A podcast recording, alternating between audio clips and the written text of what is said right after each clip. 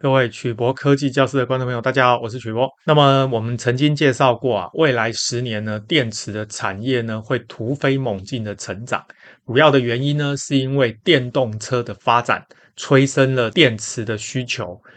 各国的厂商呢都投入大量的资源来研发电池，所以呢，这些电池的技术呢，在未来十年会有非常大的突破。除了啊，我们之前曾经介绍过的锂电池。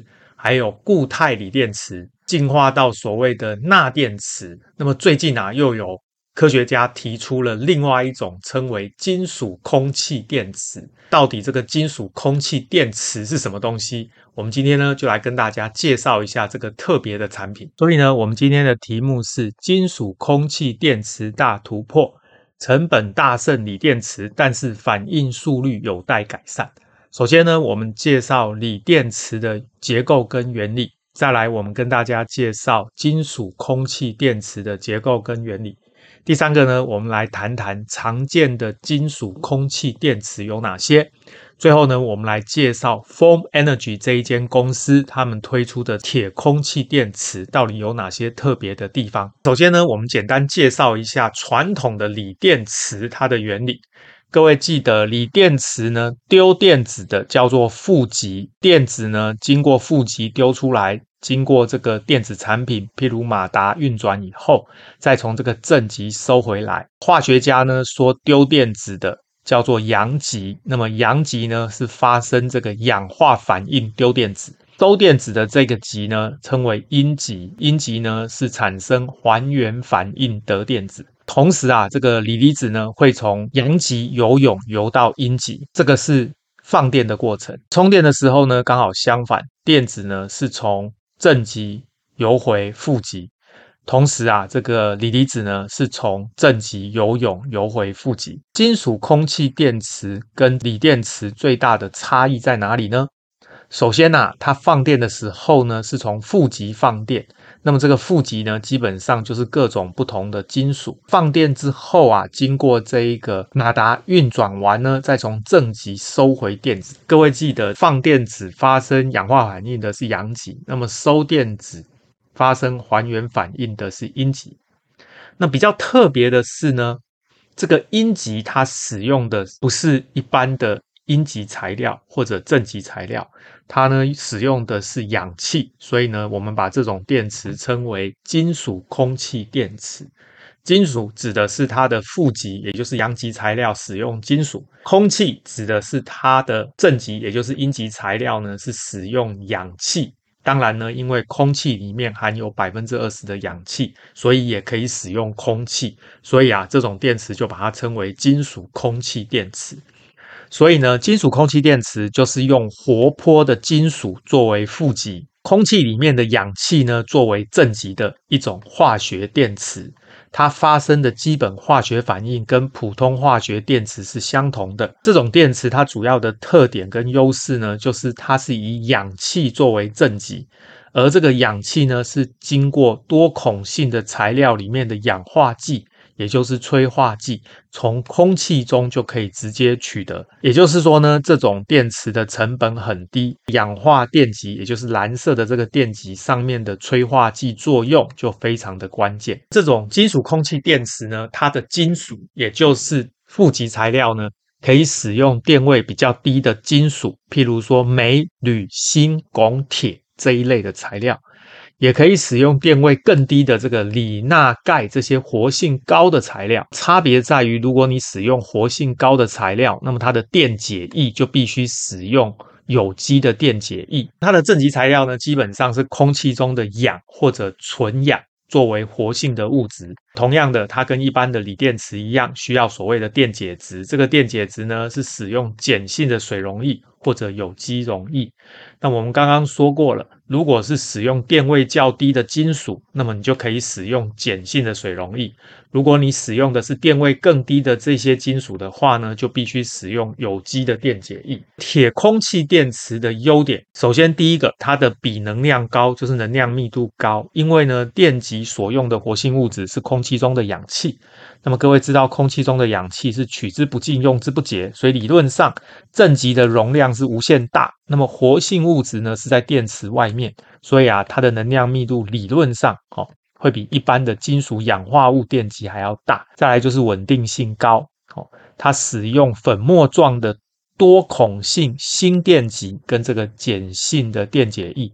可以在很高的电流密度下工作。如果使用纯氧气来取代空气，放电的特性呢，可以大幅的提高。最后呢，如果你是用铁空气电池，也就是使用铁作为负极材料，那价格非常的便宜，它不需要使用贵金属做电极，构成的材料呢都是常见的材料，因此它的成本很低。铁空气电池的缺点有哪些？第一个就是容量限制，因为啊，铁电极在碱性溶液里面会钝化。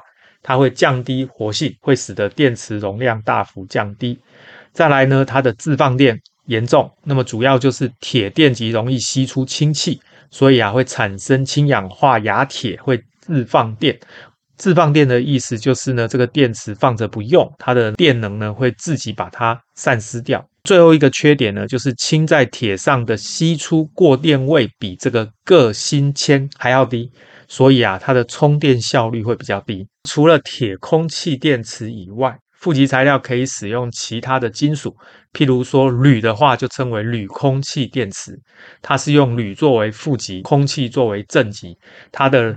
电解质呢是氢氧化钾或者氢氧化钠的水溶液。这边呢，各位就可以看一下，它的负极是产生氧化反应丢电子，正极是产生还原反应得电子。所以它的总反应就是这两个反应加起来就是铝跟氧反应，最后呢会产生氢氧化铝，同时啊会放出电子。那如果呢，这个负极材料用镁，就称为镁空气电池。各位会发现负极呢一样放出电子，氧化反应。那么正极呢是得电子，就是还原反应。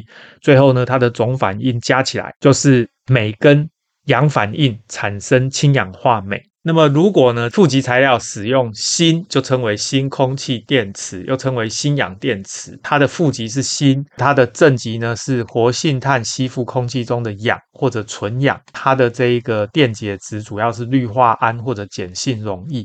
它的负极产生氧化反应丢电子，它的正极产生还原反应得电子，总反应呢就是锌跟氧反应产生氧化锌。我们今天的文章呢是取自于电池中国网发表在每日头条的文章。最后呢，我们就来看一下这个 Fun Energy 这一间公司呢最近发生了什么事情。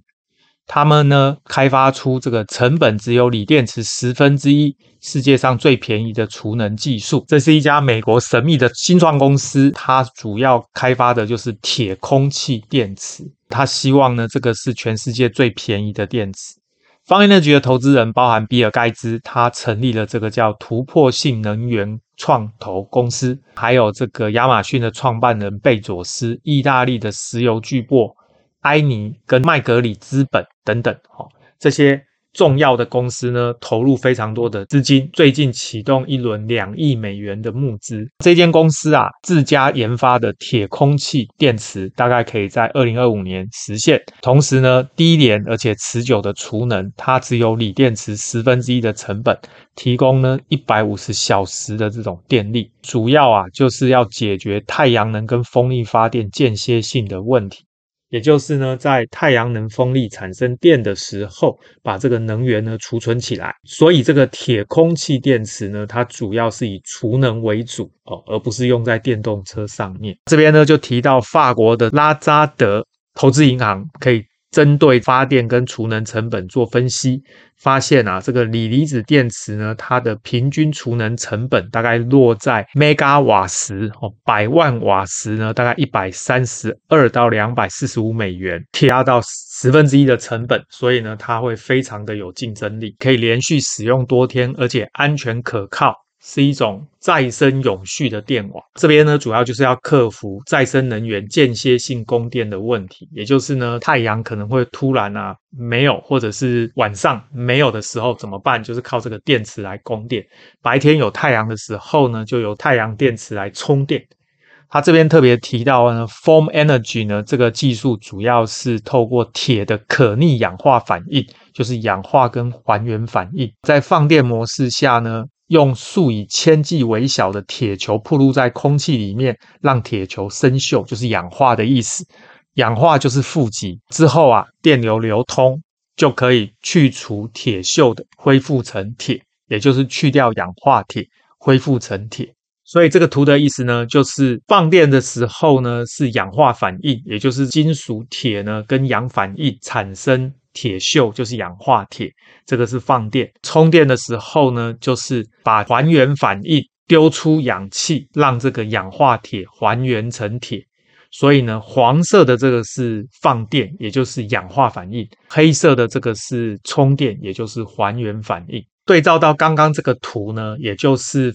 放电的时候呢，是从这个地方电子流出来，这个反应呢是氧化反应。那么相反的，充电的时候呢，是电子流回去，这个就是还原反应。接下来呢，这个新闻提到啊，二零二零年呢，这个 Phong Energy 呢跟明尼苏达州第二大电力公司合作，打算呢建置一个 mega 瓦一百五十 mega 瓦时的这种一百五十小时的并网储能系统。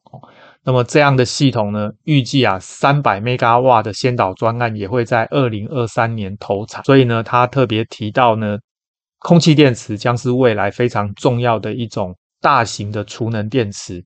加拿大的新创公司 Think8 也在二零一九年推出商业化的产品。那么呢，它用的就是新空气电池，号称可以储存多达一百多个小时的能量。所以呢，我们简单做个结论。未来啊，十年呢，这个电池的市场会非常的热烈哦，各种各样的电池呢会推陈出新。那目前来讲呢，看起来电动车还是只能使用锂电池、锂离子电池。那么未来呢，可能会有使用固态锂电池的可能，钠离子电池啦，或是我们这一次介绍的金属空气电池，基本上还是比较适合拿来做储能的应用。各位呢，关于这个电池的发展有任何问题，欢迎大家发表在影片的下方，我们再来讨论。今天我们介绍到这边，谢谢大家，记得替我们按赞、订阅跟分享。晚安，拜拜。